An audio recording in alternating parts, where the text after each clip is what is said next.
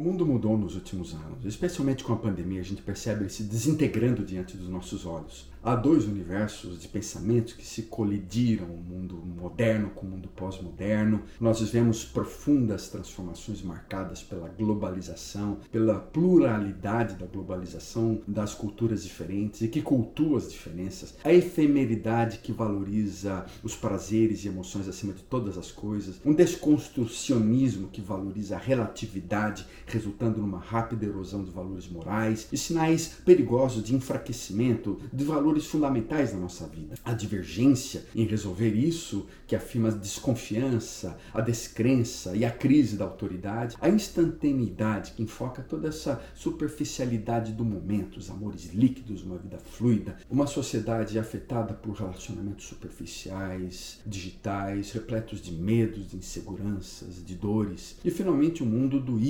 hiperconsumismo, viver consumindo, comprando. Nós somos produtos e mercadorias ao mesmo tempo, em busca de produtos e mercadorias. Isso vira a segunda roupagem de cada um de nós. O próprio Abraham Lincoln, há muito tempo, já falou o seguinte: nós estamos intoxicados com sucesso ininterrupto, nós nos tornamos autossuficientes demais para sentir que precisamos ser resgatados e preservar a graça, orgulhosos demais para orar ao Deus que nos criou. E é mesmo, quando a gente pensa nesse mundo dos tênis Nikes, dos perfumes do Boticário, do Häagen-Dazs gostoso, dos, das lojas elegantes do shopping, dos jeans Gap, das camisas Zara, dos carros Audi, Ferrari, do passeio dos hotéis, do turismo, dos resorts, das férias na praia, do cruzeiro marítimo, a gente percebe que o mundo passa rapidamente e é um mundo transitório de entretenimento. Estamos aí testados por um congestionamento cada vez mais crescente de, do mundo digital, com dificuldade para calcular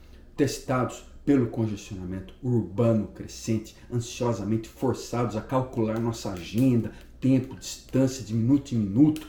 Somos guiados pelos nossos laptops, controlados pelos nossos celulares, pelo Alexa e por todo tipo de parafernália eletrônica. A nossa concentração é frequentemente interrompida por notificações do celular, do WhatsApp, das reuniões, bombardeados por crise o tempo todo eventos diários que perdem a nossa humanização, somos aí levados pelo cansaço, insensíveis às manchetes trágicas dos jornais, nos sentimos deprimidos ansiosos com relação ao futuro, sem tempo para orar, sem tempo para ler a Bíblia, esgotados, repletos de operações mecânicas e técnicas, sufocados, apressados, confinados, pouco tempo para conhecer, pouco tempo para ser conhecido. Se não tivermos os nossos olhos fixos no Criador, olharmos para a espiritualidade fora desse mundo apenas, a gente não conseguirá tranquilizar a nossa alma nem colocar as prioridades em ordem. Eu gosto muito daquela peça de, de curta duração que fala sobre o silêncio na cruz de Jesus, o grande silêncio. Milhões de seres humanos estavam numa grande planície diante de Deus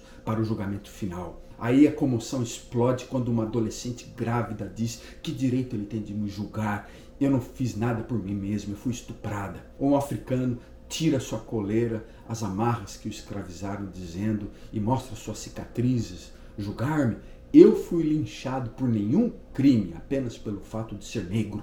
Outro arregaça as mangas e revela o número da série tatuada de Auschwitz e diz: Eu sofri num campo de concentração, quem se atreve a julgar-me? E assim eles votam e decidem julgar Deus cobrar Deus, colocar Deus em julgamento. Esta será a sua sentença, concluiu a multidão. Deixe-o nascer na pobreza, que ele nasça numa minoria e que seja questionada a legitimidade do seu nascimento pelo resto da vida. Que lhe seja dado uma obra tão grande que até mesmo seus familiares mais próximos irão pensar nele como um louco, que ele seja condenado a morrer e morra sozinho. E de repente um longo silêncio recai sobre toda a multidão e eles perceberam que Deus já havia cumprido a sua pena em Jesus Cristo. E porque Jesus serviu essa pena, podemos oferecer então uma esperança real para esse mundo quebrado. Jesus Cristo é o curador daquele que foi ferido. E há vários textos da Bíblia que falam sobre isso, que Deus fez cair sobre Jesus a iniquidade de todos nós. Ele levou o pecado de muitos, intercede por aqueles que transgridem.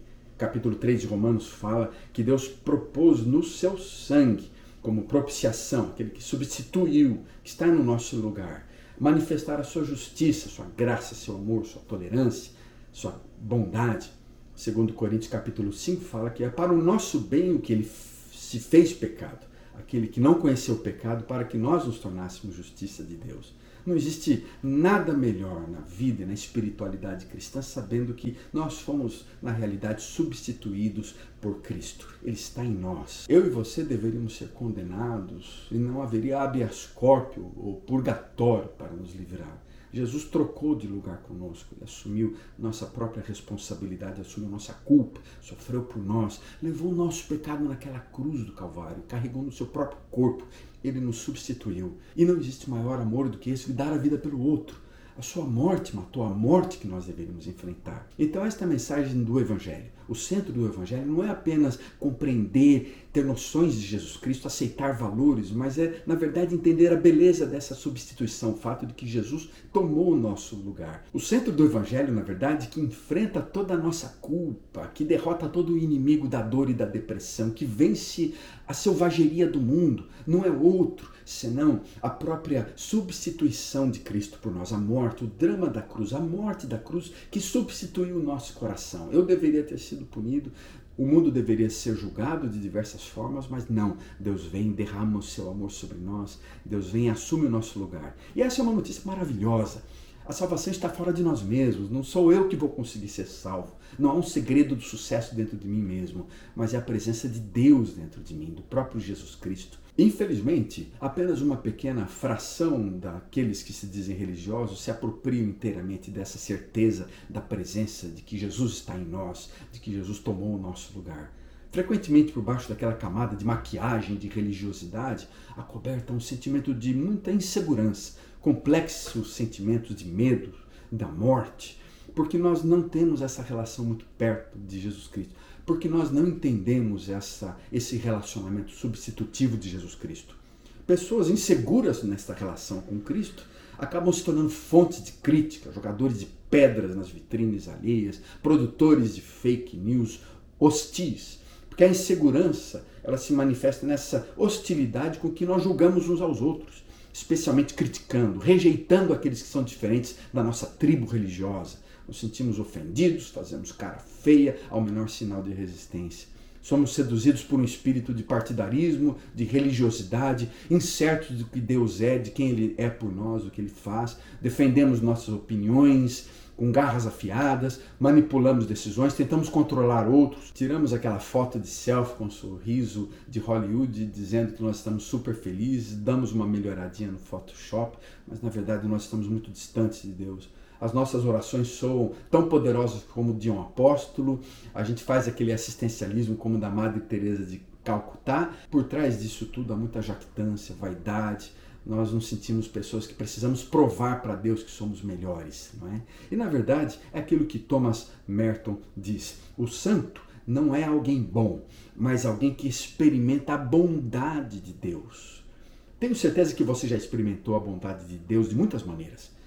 Reconheça que você é amado por Deus, não porque você é bom, bonito e faça o bem, mas porque Deus é bom. Reconheça, como eu já falei, que há um Mr. Hyde dentro de você, há um Darth Vader, um lado de Wolverine dentro da sua alma.